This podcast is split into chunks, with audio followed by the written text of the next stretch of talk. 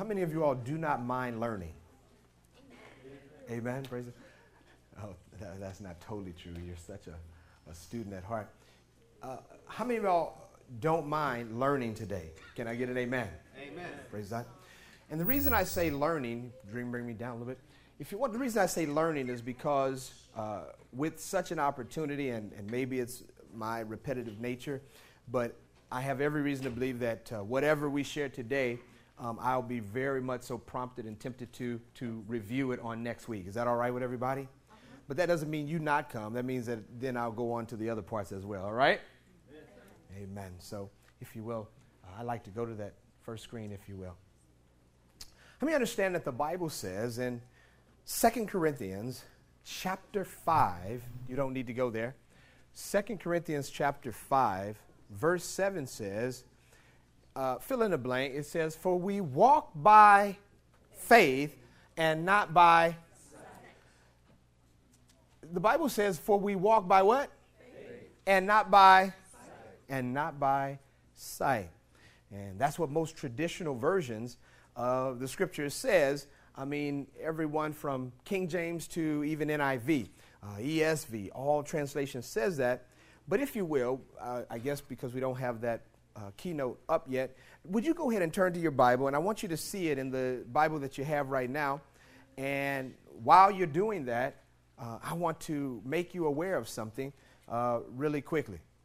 And that is, you may see that the Bible that you have, uh, if you were distributed one from the ushers, then how many you know we've got a whole new Bible all up in the sanctuary? Everybody say amen. We got a whole brand new Bible. How many understand that you can't rip the cover off this one? Are you with me? we got us a hard cover Bible up in God's house. And uh, Pastor Jeremy wrote me a text, and you know, he's not only as serious as he can be, but he's also very much so loves fun and silly as much as you see. And he says, the NLT is in the house. Amen. the NLT is in the house. That's an interesting format, but we'll work with whatever we have to do. Amen. And so everybody say NLT, NLT, or New Living Translation. And so what I want to do is make you aware that uh, BCC is going to transition, um, and we don't know how long, but we're going to certainly keep course with this through the year. Uh, and that is, we are going to transition to meaning the, the main translation that we may be using is the New Living Translation, but we will continue to, to work in uh, the way we've always ministered, and that is, how many understand we use every translation that's nearly out there? Are you with me? Sometimes I'm working on trying to learn what them little squigglies mean in Hebrew as well. Amen. So the point is that we're going to go to the New Living Translation, and I'm so blessed by that because um, I've heard several different messages and people that we look up to, but let's give you a couple of examples. One, let's go with Pastor Jeremy, what he sat down and shared with me the other day when I visited with him. He just said, You know what? And he had this story, but the end of the story was this, and that is sometimes you need to just keep it fresh. How many understand? Sometimes you just need to get it fresh, right? And New Living Translation is not an interpretation, it is a translation from the original uh, Hebrew and Greek and Aramaic. But the point is, is that some of us have been, we're like senior saints. Are you with me? Oh, or, or we might be like Austin, that might have grown up around a good Bible based church and can finish the sentence of the pastor before he, you know, he completes it. Are you with me?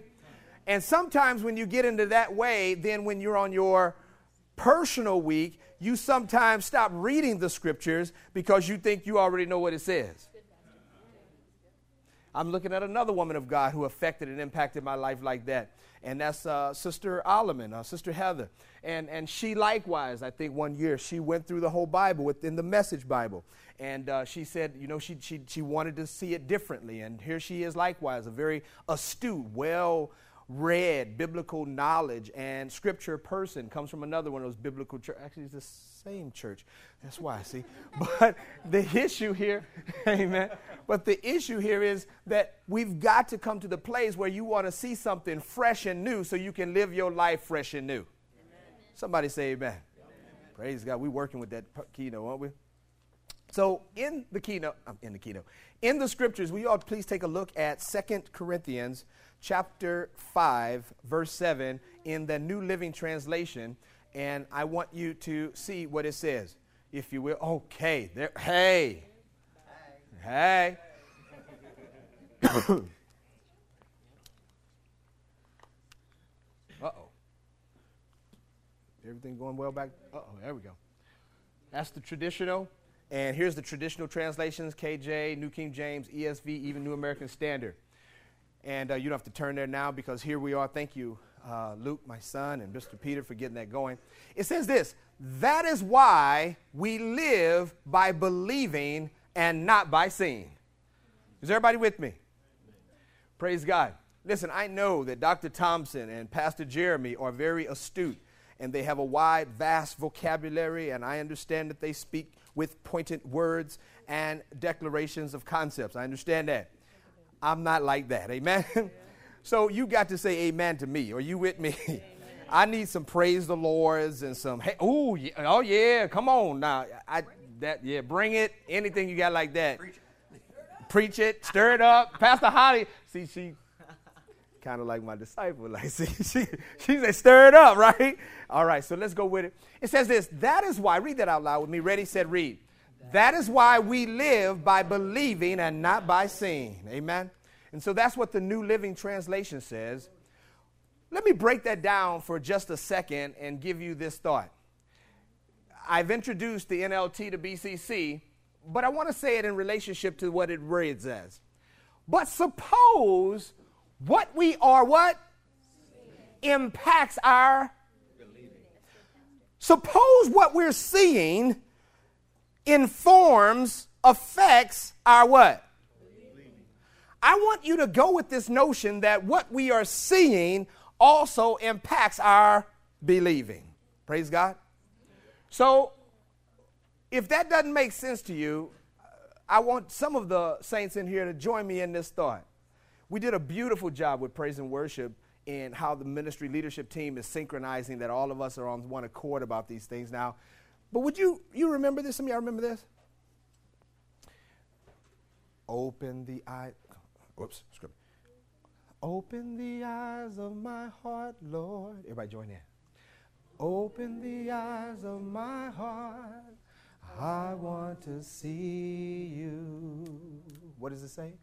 I want to see you. See you how?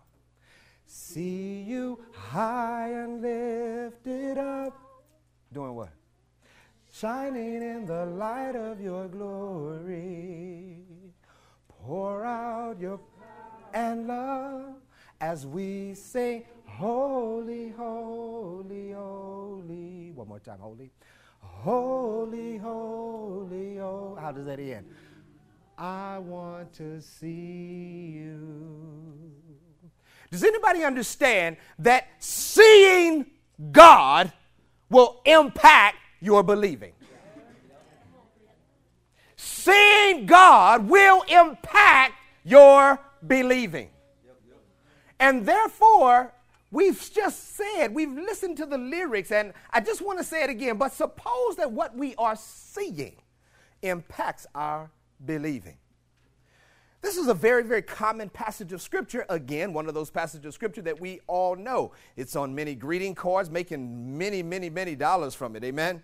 We understand that this is the passage of Scripture that many people will pray for you. We understand that this is a passage of Scripture that people might even utilize to bring someone into the faith. We understand that when we need an encouragement, we go to this passage of Scripture. There probably isn't another passage of Scripture within Christians that is not well known as much as 3 John 3:16, but this passage is well known. Are you with me?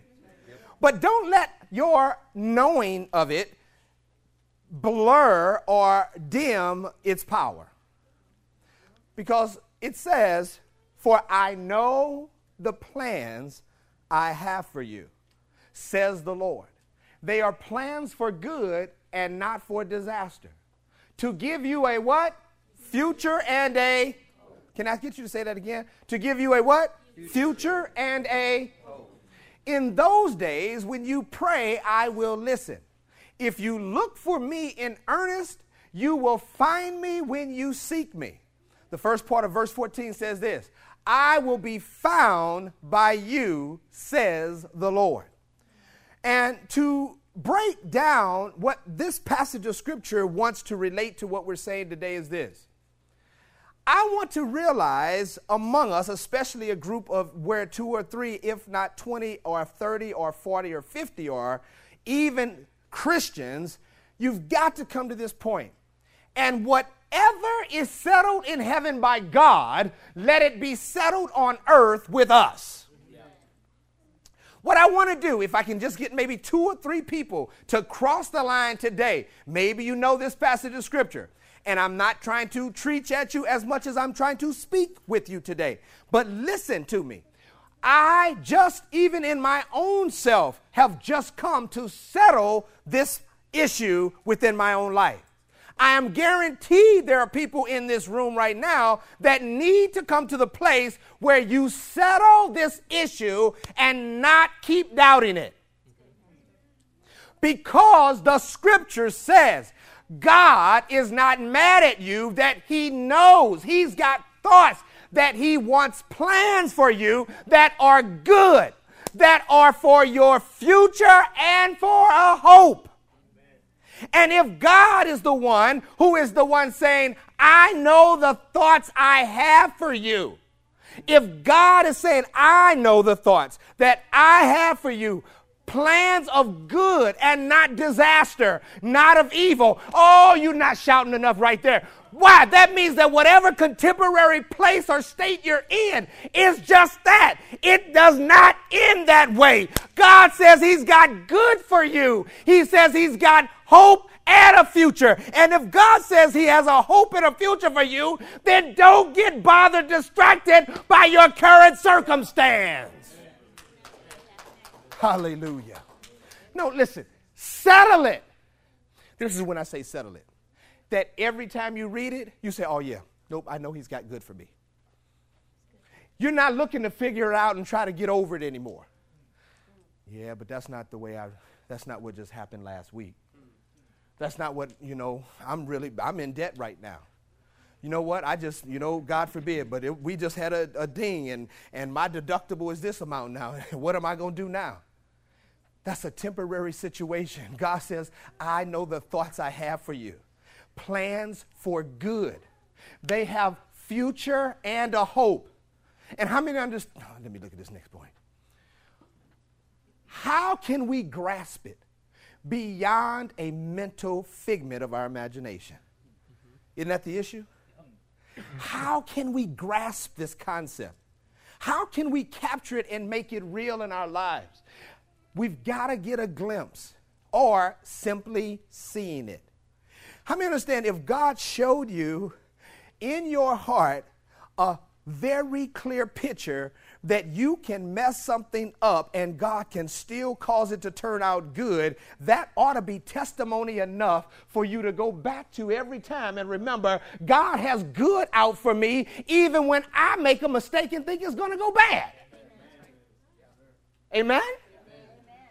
When you know you messed it up, and it came out for good, you don't need another example. You've got one big, gigantic one to always go back to. That's what the children of Israel did. That's why throughout the whole Old Testament, they go back to we were stuck at the Red Sea, and then we went across it. Right? Because you go back to the victory. You go back to when God proved himself. And when you go back to the victory and back to what God proved in yourself, that gives you the encouragement to know if he did it then, he can do it today. And if I mess up tomorrow, he'll get me through tomorrow as well.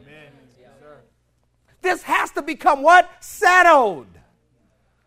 Hallelujah. So look at this. So when you seek me with all your heart, it means this where the eyes of your heart are open. Where the eyes of our what? Heart. Is what? Open. Is open. Our theme or guide to initiate the beginning of the year 2015 AD.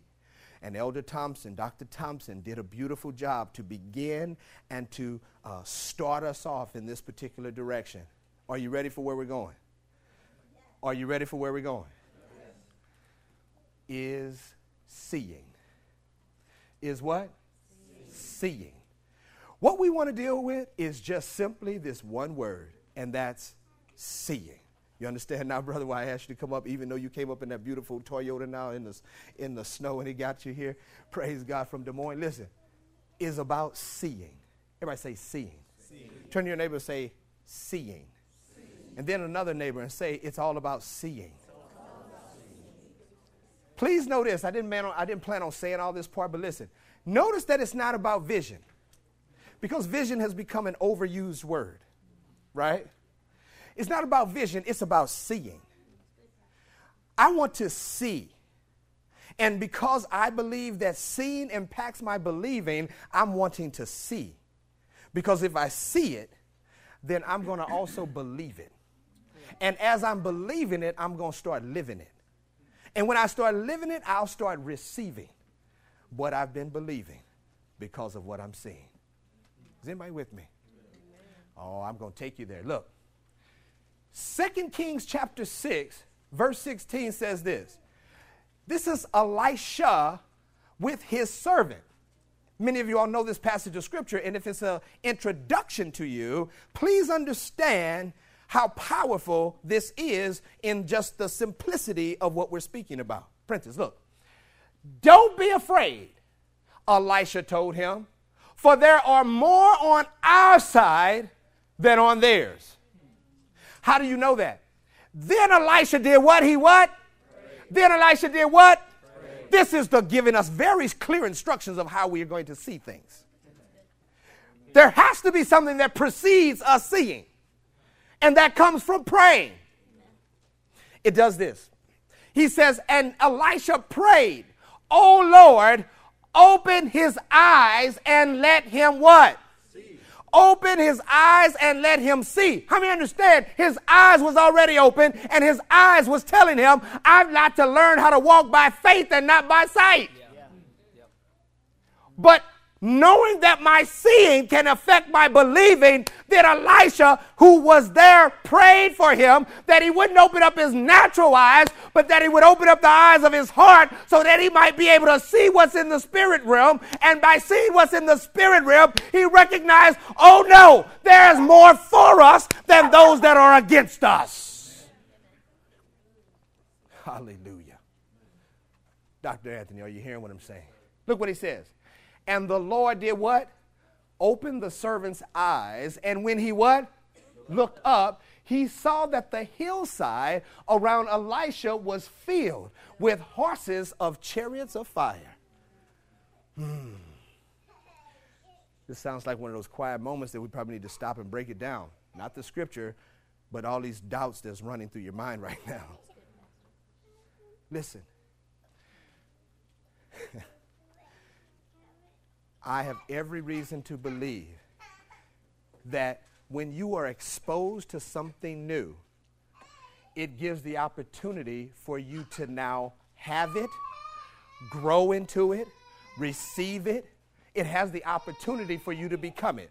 Clear. I grew up in a metropolitan. Are you with me so far? Come on, break it down. I grew up in a metropolitan, and as far as I'm concerned, it was absolutely crazy and asinine for you to go out in the middle of a lake and then get behind a boat with a string attached to it, right? And then go through the water and then fumble, tumble, and hit the water, boards flying everywhere. I didn't grow up like that. Is everybody with me? Oh, oh, definitely coughing, right? Coughing, snorting, not looking pretty. Are you with me? And how many understand some of the people in here right now this room talking about, yeah, you're right about that, Pastor. But the reason you're saying that is because you haven't been exposed to see it differently. Right? Because when they took me to the camp and then they said, Oh yeah, Terrain, why don't you go ahead and do this? I was, man, you got do you did you check here? Right? Let me share something with you. Man, I got behind that boat. They say, put your knees up. All right, I can do that. Put the rope in between. Okay, I got that. Go ahead.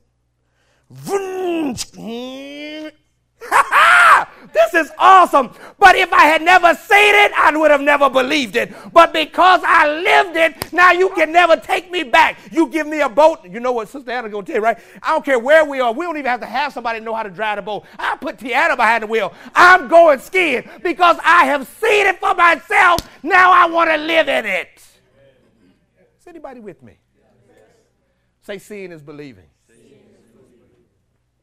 If you're not exposed to it, then help me understand you might not be able to want it. Anybody with me at all? Say seeing. Say it's all about seeing.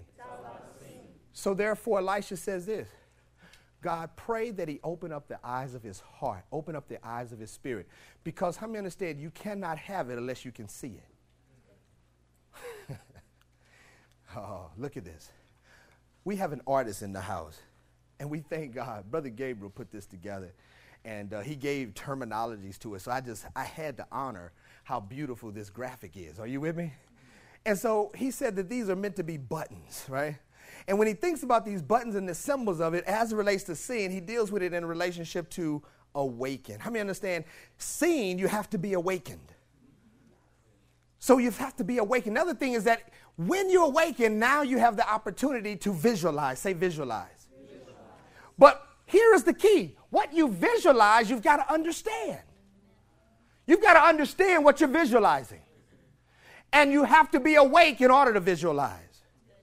So, therefore, to awaken, visualize, understand, and then the heart represents burning. He called it keep the heart burning. Because how many understand if we lose sight beginning, like remember the Bible says about Moses? The Bible says Moses was 120 years old, but he never, his eyes were not dim. But the same high priest, Eli, the Bible says that his eyes were dim. You see, it has everything to do with seeing. I don't want my eyes to be dim. I want to be able to see what God is doing, do what God wants me to do, for, pro- provide pleasure to Him by what He causes me to see. So therefore, I want to keep my heart what? Burning. Say burning. burning. So let's define seeing. Let's define seeing.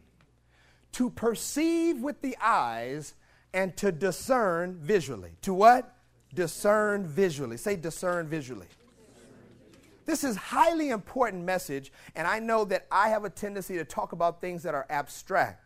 But if I can get you all to understand that this is not about if somebody is a concrete, pragmatic person or not, or if somebody is a more spiritual and, you know, they see the lofty and the abstract and the intangible, the immaterial. This is about you receiving from God who you don't see as well. so, therefore, to define seeing is to do what? Is to say, is to perceive with the what? And to discern what? It means to discern or deduce mentally after reflection or from information, which means to understand.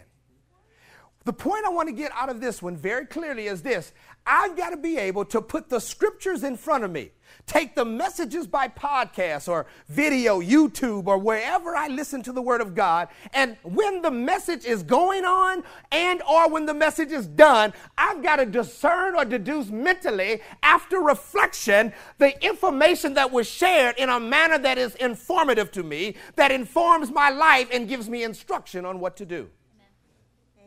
Amen.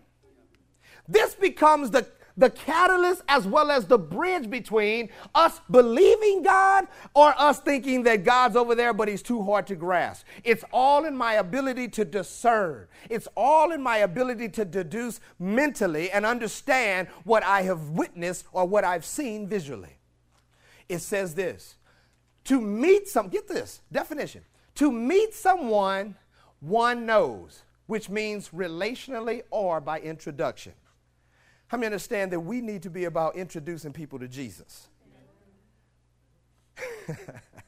Here it is, you're in a seven year relationship with somebody that you love and adore, and you go to a house and worship with other ones that's just like you every week. But at your office or in the college or in your small work group or your study group, you would think that you would want to introduce your friend to your big friend so that they can become friends. And the reason we do this is because to see means to meet someone or one that one knows, and that's relationally or by introduction. I thank God that BCC is filled with people. We were in a meeting the other day, and this came out of that meeting and said this. One of the things that people understand about this place, maybe it's not as big as others, and maybe they don't have all of the fancy lighting in the background and all of that, but you know what? It's real. Say it's real. It's authentic. This is genuine. This is cut it and we bleed it. Come to the house, you'll see we talk it. Are you with me? And this here genuine, real relationship with God ought to be seen in every area of our lives.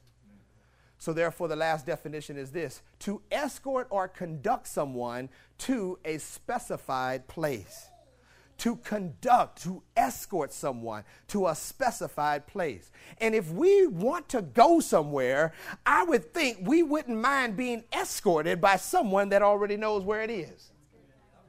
Hallelujah. And if we understand that God goes before us and He's already ahead of us, I would rather walk with God so I can make sure I get there. Amen. Praise. Everybody say, seeing.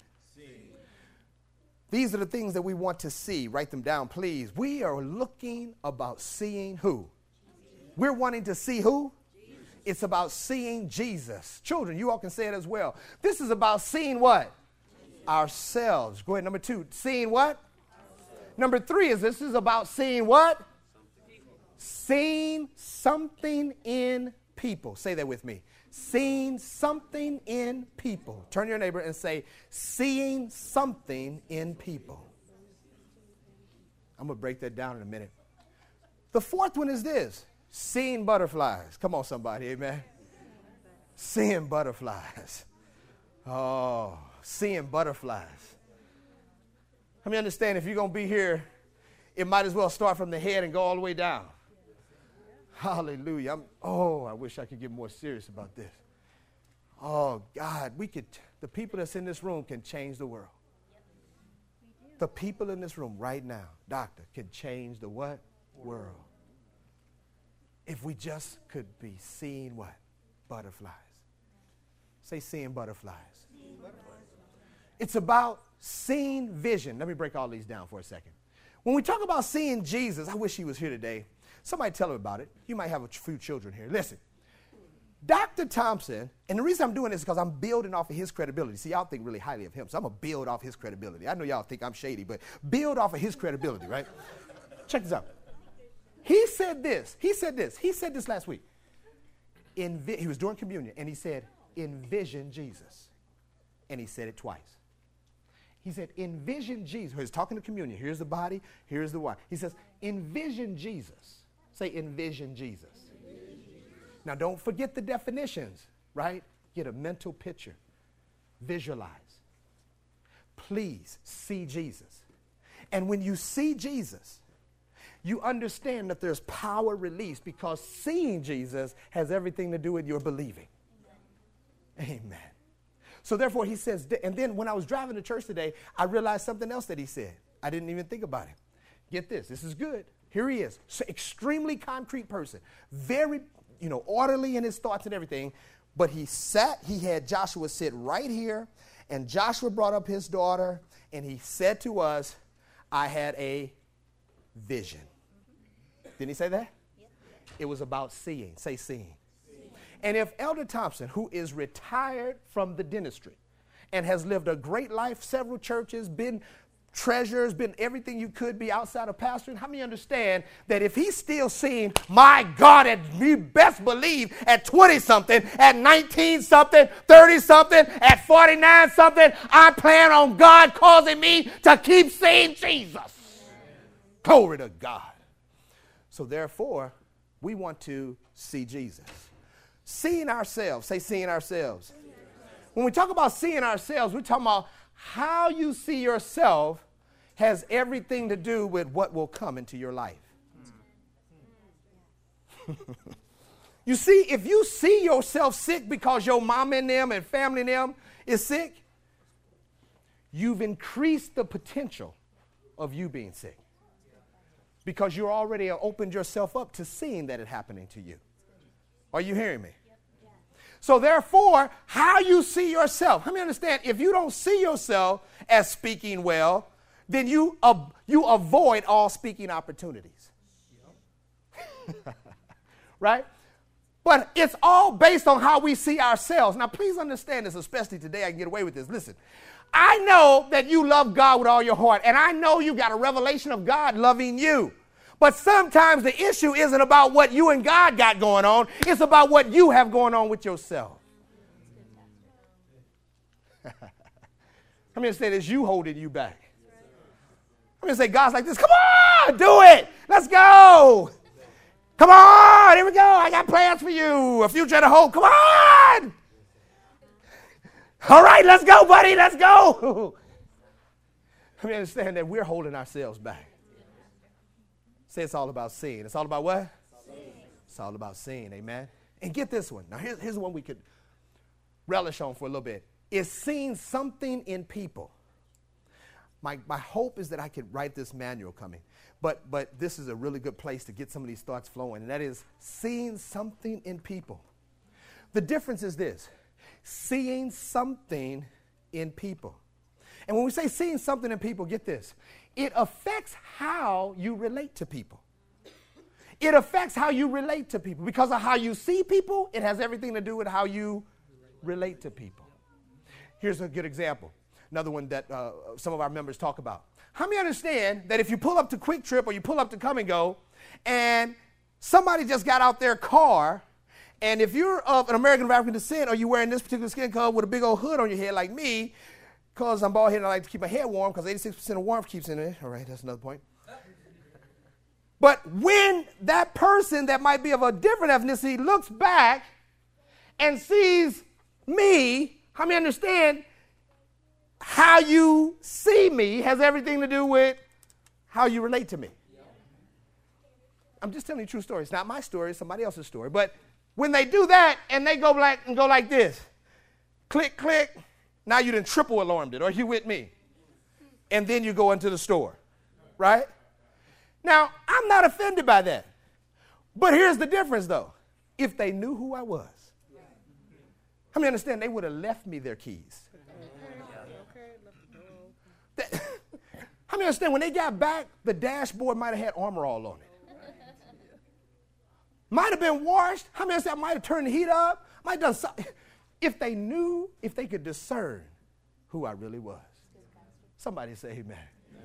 You ought to hear how the Shins talked about Hannah yesterday. Oh, yeah, they just talked about Hannah yesterday. That's how I'm giving you. Just threw that out there right there. Listen, because how many understand if you just understand how you see something in people, and I want to say it this way. How many understand if you see people equal with you, then you're much more willing to bless them? Yep. Right? Not to mention you're much more willing to be with them. Right? You want to join and be a part of what they're a part of, and you want them to be a part of what you want to be part of. When you see people equal. But if you see people what? As added, right? That means you see them added and they add value to what they do. They wherever they're at, you see them as a plus. They see you see them as a positive. How many understand people always want to be around positive people? You know what? You may not know one Bible verse, but I dare you to be positive. Maybe people be following you, right? Want to hear what you have to say, hanging around you. You have to understand when you're positive, people want to be with you. Somebody say amen. How about people that are negative? Let's hear y'all said amen to the other one. Y'all said, hmm, to that one. people that are negative. Hmm.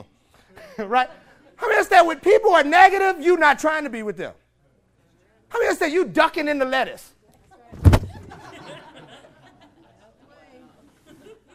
Are you, you, I mean, understand there's a helpful smile in every aisle, but you are laying down in the aisle because you're not trying to see them.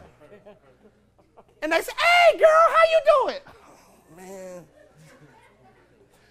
It's all about this how we see people. Now, same token, I'm not saying to kiss, say this, masochist, something like this, or whatever it is. Want bad stuff to happen. I don't want bad stuff to happen, but you know what? If I see somebody and I know, you know, they they, they on that edge, you know what? I'm gonna make sure I go bless them. Amen. Hey, how you doing? Pray God. Well, it's not a good day. Really? Man, I thought that this is the day God made. and God only makes good. What an opportunity. No, not for me. Well, if you can have any day like I'm having, it sure would be a blessing. Yeah, but that's for you. Man, it could be for you. I mean, understand that I want to be a blessing. Praise God. Wait, I thought the Bible called me the light of the world, salt of the earth. Are you with me? I'm not an avoider, right? I want to go in where there's trouble, right? I've got some people that I know, uh, so this guy, this couple of guys, you know, and it's a common saying, so it's not bothering me about that, but I want to use every opportunity. Oh, here comes trouble. I go back to the word. Creflo Dollar preached a message one time and says, trouble your trouble, right? So that's what I say. We say, oh, here comes trouble. No, sir, no. I like the trouble, trouble. I get in the way of trouble. when trouble sees me coming, they say, oh, here comes trouble. Are you with me? if it's negative, if it's going down, if it's bad, if it's not good, I'm coming to it because I plan on shining light in the situation. I plan on shining. I plan on turning it around. I know you're not feeling good. I'll start where you are, but when I leave you, I want you to feel better than when we first met. Why? Because it's how we see something in people. Somebody say amen. amen. Praise God. If you multiply, how many understand you multiply and some people you see as being divisive? The next thing we want to deal with is this. Is butterflies. Say butterflies. Now, I want to say this with you very vulnerably. Sister, Di- I don't always, you know, how many understand as you grow, you don't even know what's going on with your own self. But I felt so exposed as Sister Doctor, you know, a spiritual niece of ours. And I felt so exposed that she just came and just opened up to everyone this thing that I didn't even know about me. Amen. And she says, You know, Pastor Turan and Sister Hannah, they see butterflies. And I felt so exposed. I feel like, oh my God. That little story she said about her daughter, you know, seeing the caterpillar. And that's why I put it right here. Caterpillars are are hairy and they, you know, they make a mess, you know, and they eat up all the leaves and you got all these holes and now it's turning brown all around the rim and messed up. You know, like we have ivy in the front of our house and caterpillar eating all holes through the leaves and messing it all up, you know. And it's, man, this is a mess, man. And man, you accidentally step on one and now that's all squishy and ushy everywhere. Are you with me? But you know what? That was so powerful because you know what? That's the way people see people. You're hairy. You're a mess. Ugh, you gross. Your life is messed up. You're a bad person. And listen at me, please. Listen to me. I just look at the people and I just say, you know what? Oh my God. I see something in them. And I say, oh my God. You are beautiful. You're wonderful. You know what? That's a beautiful crawl. Because how many understand? Some people don't want to be bothered with the people that are crawling. But you've got to understand they are crawling to get to a place where they get into a secret place of the Most High, a chrysalis, because what used to crawl tomorrow will fly. And if you can begin to see, I want to be a part of why it's crawling, because God can help me get it to the day that they fly. They'll fly away and they'll be beautiful. They'll be brand new. They would have gone through some mess. They would have gone through some leaves and they might have caused some hairy situations in their life. But thanks be to God when they come out that cocoon, they shall be as God wanted them to become. Hallelujah. Glory to God. You know what? Number five is vision. Say vision. vision. I want to see vision as the canvas picture. We're talking about seeing things, imagining things, things that are photogenic images. And if it doesn't make sense to those that are spiritual, get it like this being able to see in the Spirit. Say that with me. Being able to see in the Spirit. Say it again. Being able to see in the Spirit. So, this little message that we want to preach, this first one of this whole concept of seeing, is seeing your and our future. Seeing what? Your and our. what? Ah, come on, everybody say it. Seeing your and our future. One more time. Seeing your and our future. the thesis is this. Please get this down. The thesis is seeing your and our future with Jesus and in Christ. Seeing your future. Now, I thought of ways to ask this question or make you write it down and stuff like that, but I just want you to be honest. And you don't have to tell anybody, but just be honest. Listen when you start thinking about your future or being successful, I ask you this question, and uh, please just be honest with yourself. Do you picture yourself, but then God is off at the distance or not on the picture at all? That's a good word. You see yourself on the sixth floor in that office, the corner office, and you got somebody to come and report into you because you graduated and you worked hard four and a half years and, and now you're doing it, or, or now you passed all of your um, architectural tests and now you're doing it. But do you see God anywhere in that picture? Somebody say amen. amen. You see the house, three car garage, and you see it all but really, you just see God, oh yeah, oh yeah, oh yeah, we're going to go to church on Sunday. oh, that got another, mm, thank you, brother. At least, at least somebody, honest. Here. Everybody say, mm. How many saying that? I, it's a private thought, but I want you to be real, right? How are you seeing yourself? Are, are you in such a detriment situation that all you want to do is just get out of what you're in? That's really the focus. It's just, I want to get out of what I'm in. But you don't think about what am I going to get into? Somebody say amen. amen. Oh, Brother Prentice, you, I caught you tripping, didn't I? Caught you tripping, right? Came right up in your house, didn't I? listen, so here it is. Because this is great note taking, I tell you. Listen to this. Because he is, and I wish somebody shouted with me, but he is, and this is your future. Because whatever it may be, when you see God is in it, you will make it.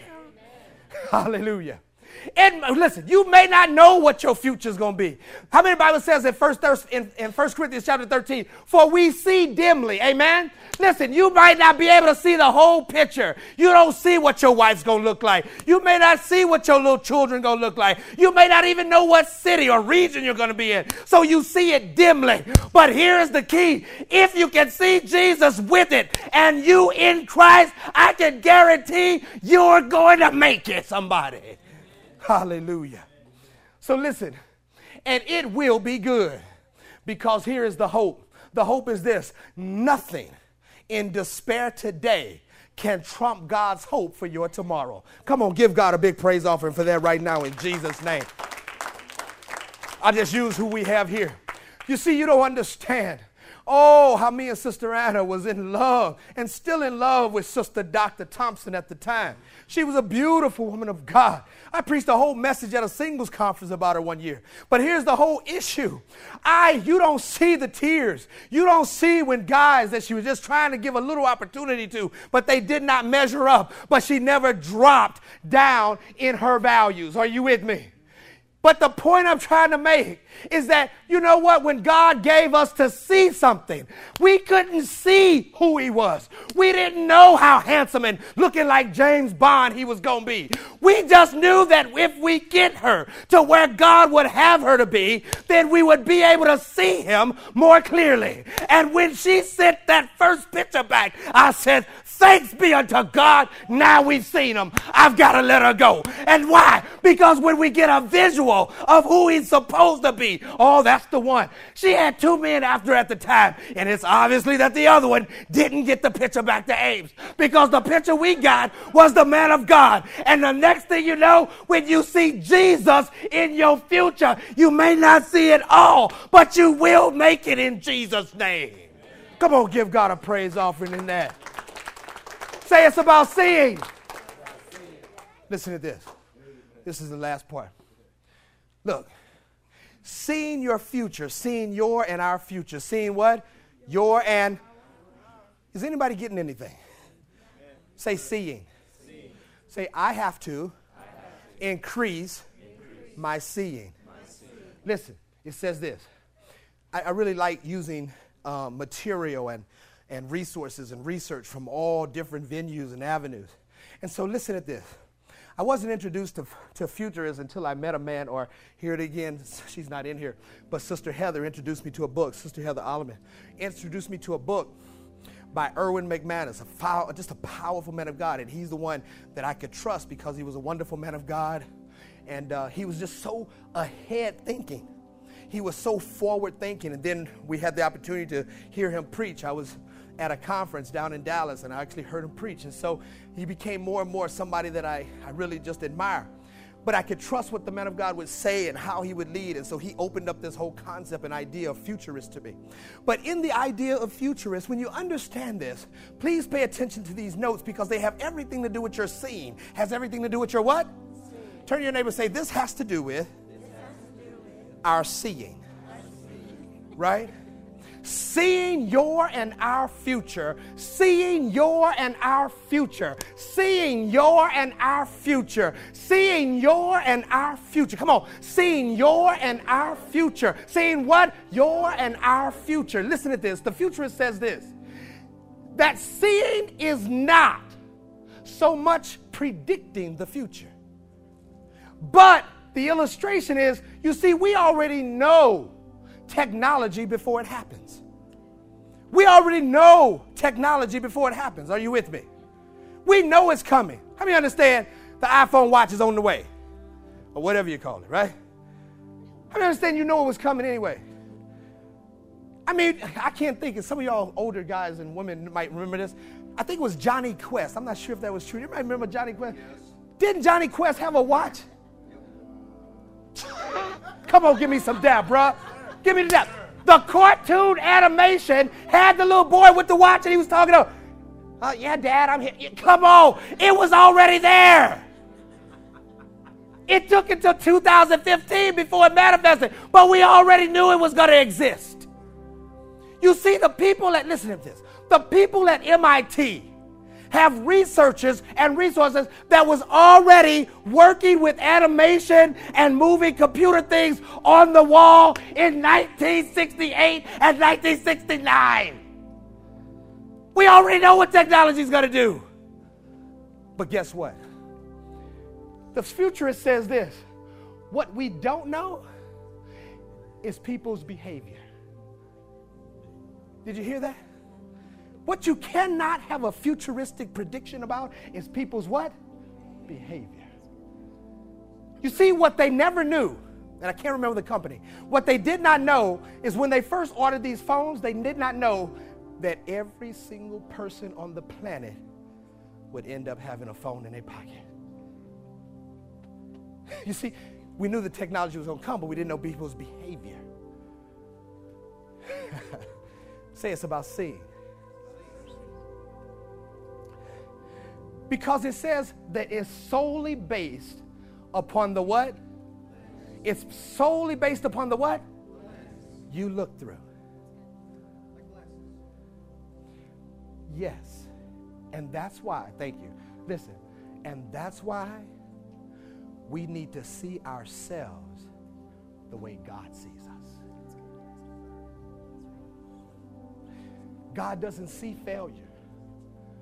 God doesn't see that you can't graduate. God doesn't see that you don't do well in relationships.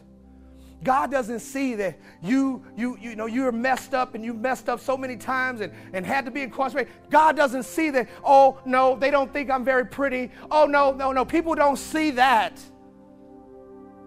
But we've got to see our eyes. One man of God said it this way to see ourselves the way God sees us is to see through corrective lenses. Hallelujah. Somebody say amen. If you want to see your and our future, we've got to start seeing it through corrective lenses. Hallelujah. And the sense you understand. And the what? Sense you what? From what you see. God wants us to see our future with Jesus and in Christ. And if we see our future dimly, but we see Christ in it, that is reason for you to come back into today and live with all of you've got all the joy that you can have. You can rejoice and again rejoice because even if I'm going through a tough time, in my future, I see that God has a hope for me. God has a future for me, and it's designed to be good and not evil. It's not going to be a disaster, it's going to be a development. Honey, I'm just in a developing moment. Oh, you might see me crawling right now, but one day I shall fly away. Hallelujah. Stand to your feet. Say, I will make it. Come on, say it like you mean. Say, I will make it.